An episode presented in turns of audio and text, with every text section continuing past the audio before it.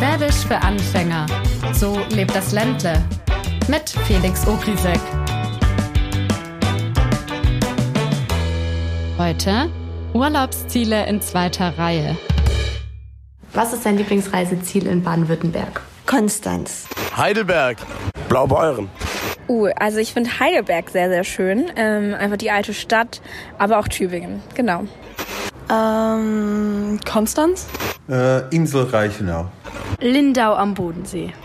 Ähm, am liebsten reise ich nach Konstanz, weil ich einfach den Bodensee mag und ich gerne am Wasser bin. Hey zusammen, wir haben die Menschen gefragt, wo sie im Ländle am liebsten Urlaub machen und das war das Ergebnis. Blaubeuren, Heidelberg und dann ganz viel Bodensee. Aber das gehört ja auch zu den Klassikern, wann immer man Werbung für Urlaub in Baden-Württemberg bekommt. Es ist immer Bodensee, Schwarzwald, Bodensee, Schwarzwald, Bodensee, Schwarzwald, immer so weiter. Dabei steht man sich an der Promenade in Konstanz gegenseitig auf den Füßen, zumindest in der Hauptsaison. Und das muss doch nicht sein. Also, was sind die Urlaubsziele in Baden-Württemberg in zweiter Reihe? Die weniger bekannten.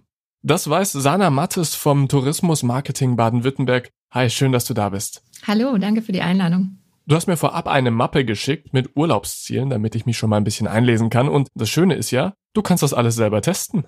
Ja, das stimmt, absolut. Ich war letztes Jahr quasi ähm, zur Eröffnung im Odenwald, im Naturpark Neckartal Odenwald unterwegs und ähm, habe da in einem der vier neuen Trekkingcamps übernachtet. Das klingt für mich als traditioneller zivilisationsverwöhnter Warmduscher jetzt stark nach Schocktherapie. Das war tatsächlich für mich als äh, eigentlich nicht so ähm, Campinggeübte äh, auch eine neue Erfahrung, die ich aber auch nicht missen möchte. Ich kann sie wärmstens empfehlen, deswegen möchte ich sie auch vorstellen, weil es einfach ähm, nochmal so, so ein äh, speziellen Naturkick einfach gibt, wenn man nach einer ausgedehnten Wanderung in irgendwie einer tollen Natur dann auch noch dort übernachten kann. Also man muss auch alles mit sich führen, was man dort braucht. Also sprich auch das Holz sich dann selbst sammeln und ähm, zerstückeln und so weiter. Deswegen sollte man doch so ein bisschen Equipment auch dabei haben. Gibt es denn einen Geheimtipp, was man unbedingt mitnehmen sollte, was man als Anfänger vielleicht mal vergisst? Also wenn man an den Sonnenberg geht, da war ich, äh, sollte man sich vielleicht so eine kleine Plane oder einen Tarp mitnehmen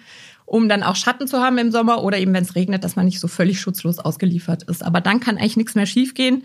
Man bekommt auch die Koordinaten erst kurz vorher ähm, und kann sich dann eben quasi durchs Gelände schlagen, bis man äh, die letzten Meter, da kriegt man noch mal so ein paar Angaben, dass man es dann auch findet. Dann schlägt man sich ja wie Indiana Jones durch den äh, Urwald sozusagen. Die Vorstellung gefällt mir ja. Und was mir noch viel mehr gefällt, ist ein zweiter Tipp. Da geht's nämlich um die Löwenpfade im Filztal, wo ich ursprünglich herkomme und die Filzeckrunde da, die bin ich schon ein paar Mal gelaufen. Das heißt, es ist eigentlich kein Geheimtipp mehr. Für, für mich, naja, ich komme aus dem Filztal, für mich nicht, aber für Leute, die, sagen wir mal, aus Reutlingen oder sonst irgendwo aus der anderen Ecke Baden-Württembergs kommen, für die möglicherweise. Und es gibt ja auch nicht nur die Filzeckrunde. Genau, also es gibt nämlich insgesamt äh, 16 Rundwanderwege, die sich äh, Löwenpfade nennen insgesamt. Die haben zwischen drei und 24 Kilometern.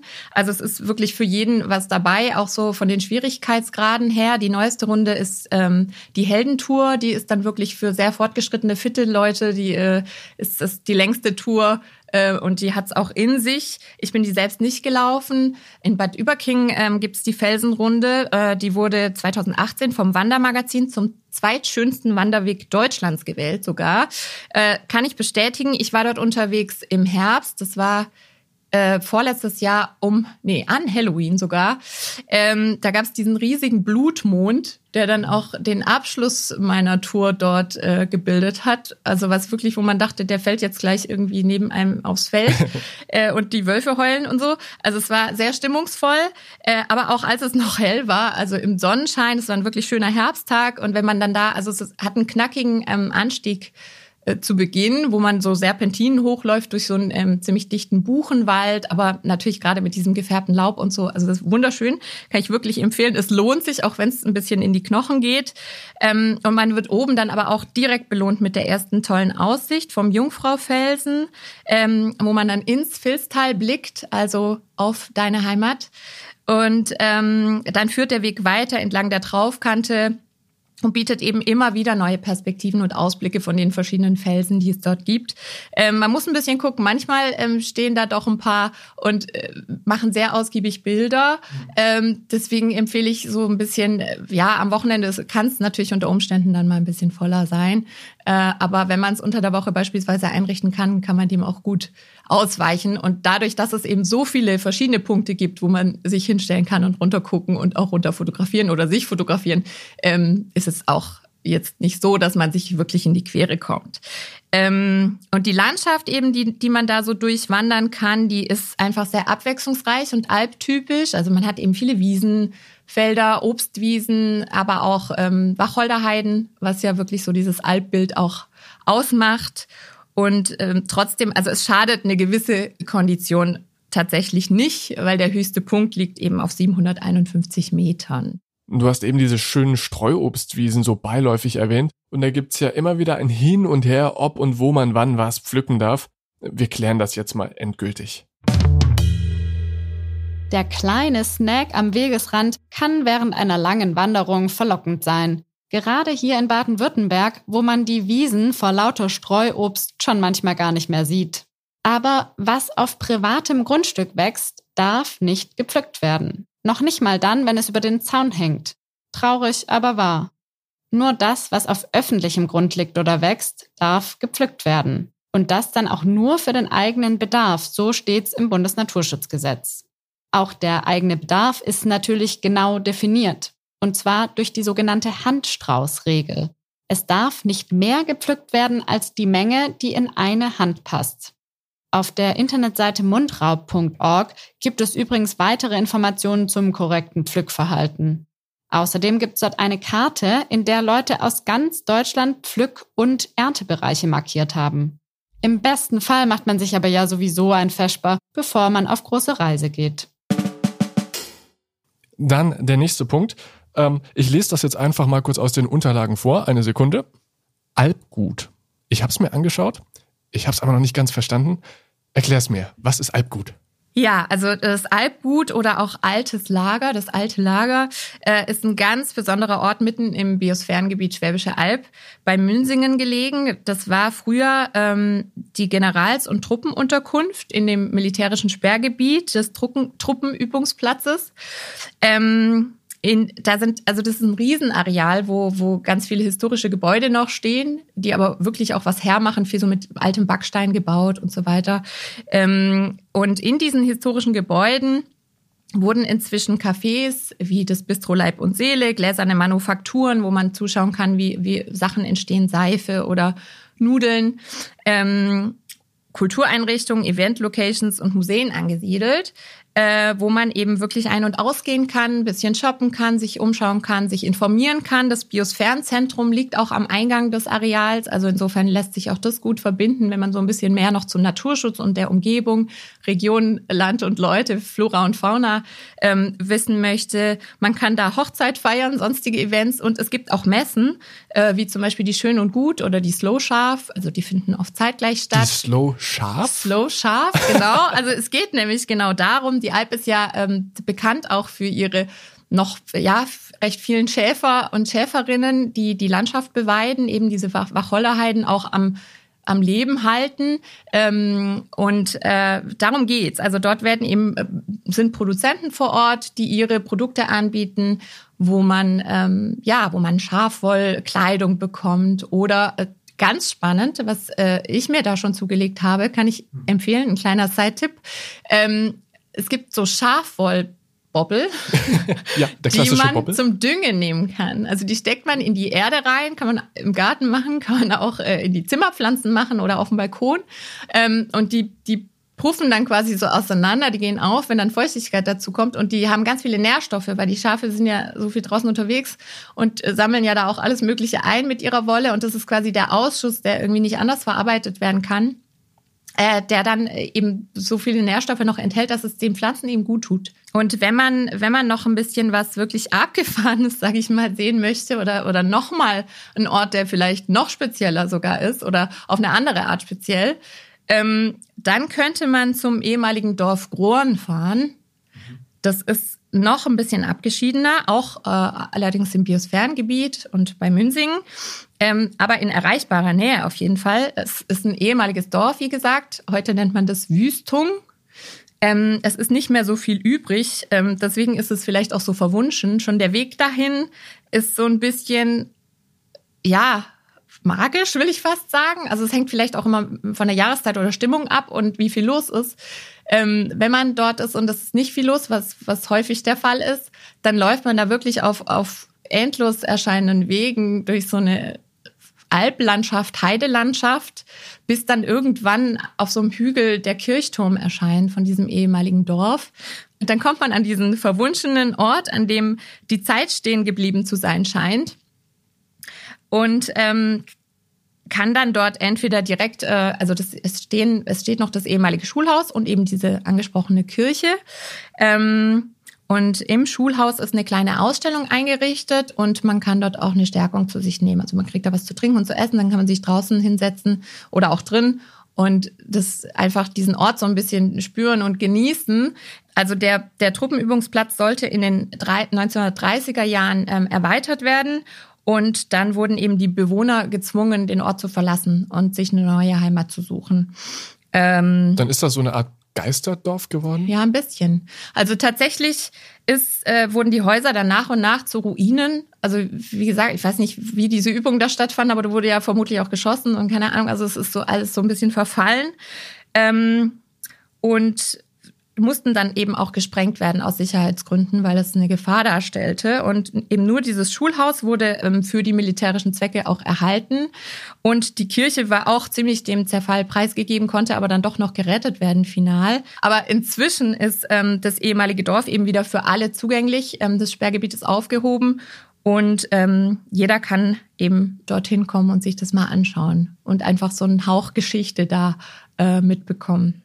Wir machen weiter mit unseren baden-württembergischen Urlaubsstars in, ich sag mal, zweiter Reihe.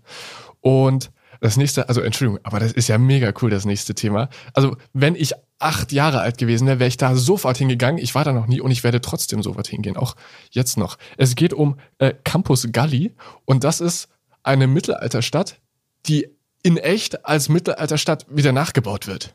Ja, also beim Campus Galli schlägt natürlich mein, ich bin ja so ein bisschen ähm, auch ein kleiner Mittelalter-Nerd. Ähm, ich, auch, ich habe äh, ja Germanistik studiert unter anderem und mich da auch auf die Medievistik festgelegt.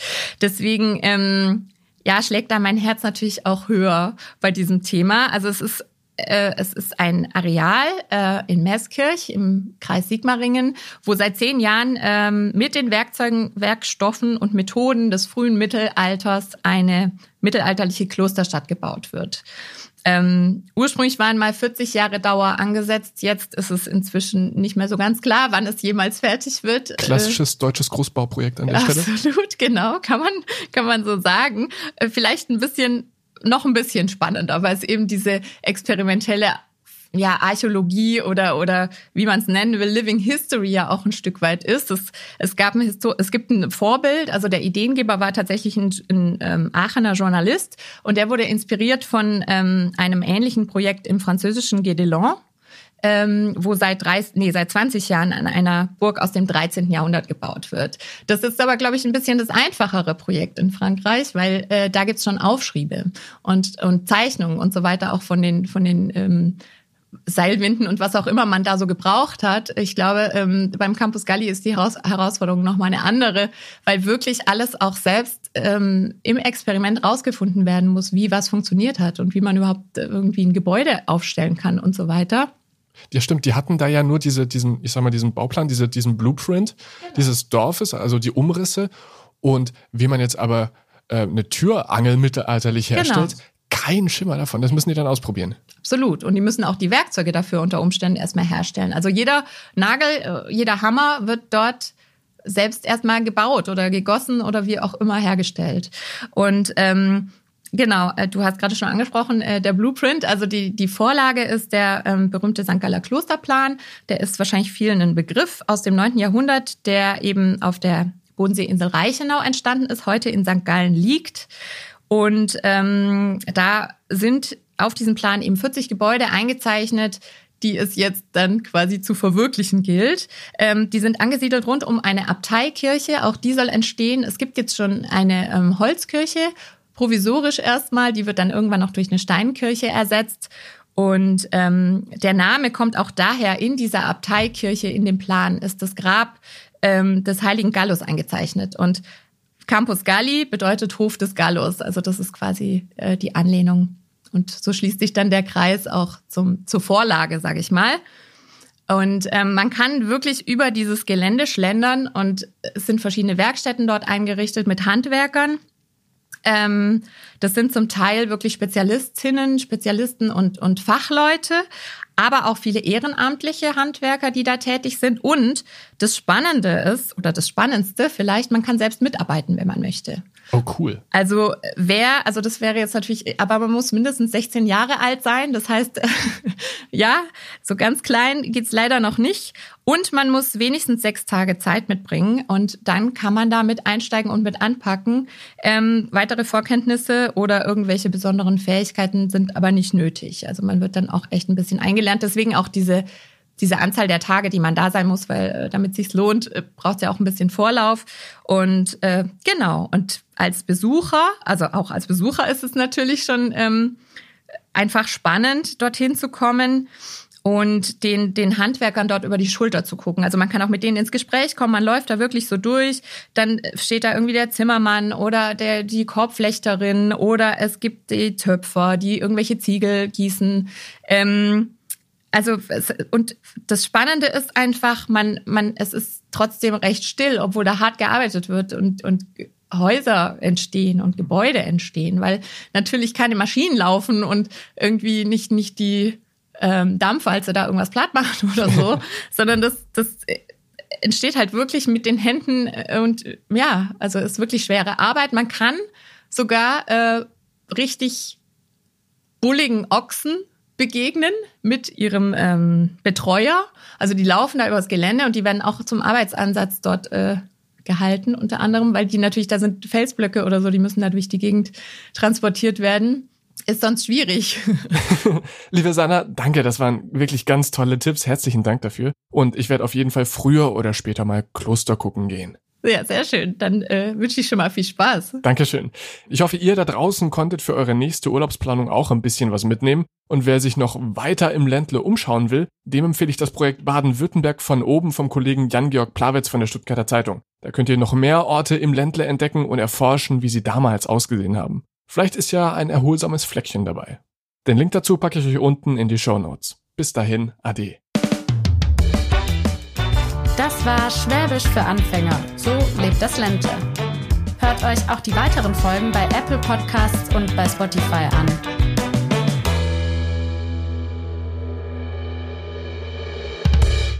Schwäbisch für Anfänger ist eine Produktion der Stuttgarter Zeitung. Redaktion Pauline Raab und Felix Ogrisek. Produktion Marian Hepp. Sprecherin Hanna Spanhiel.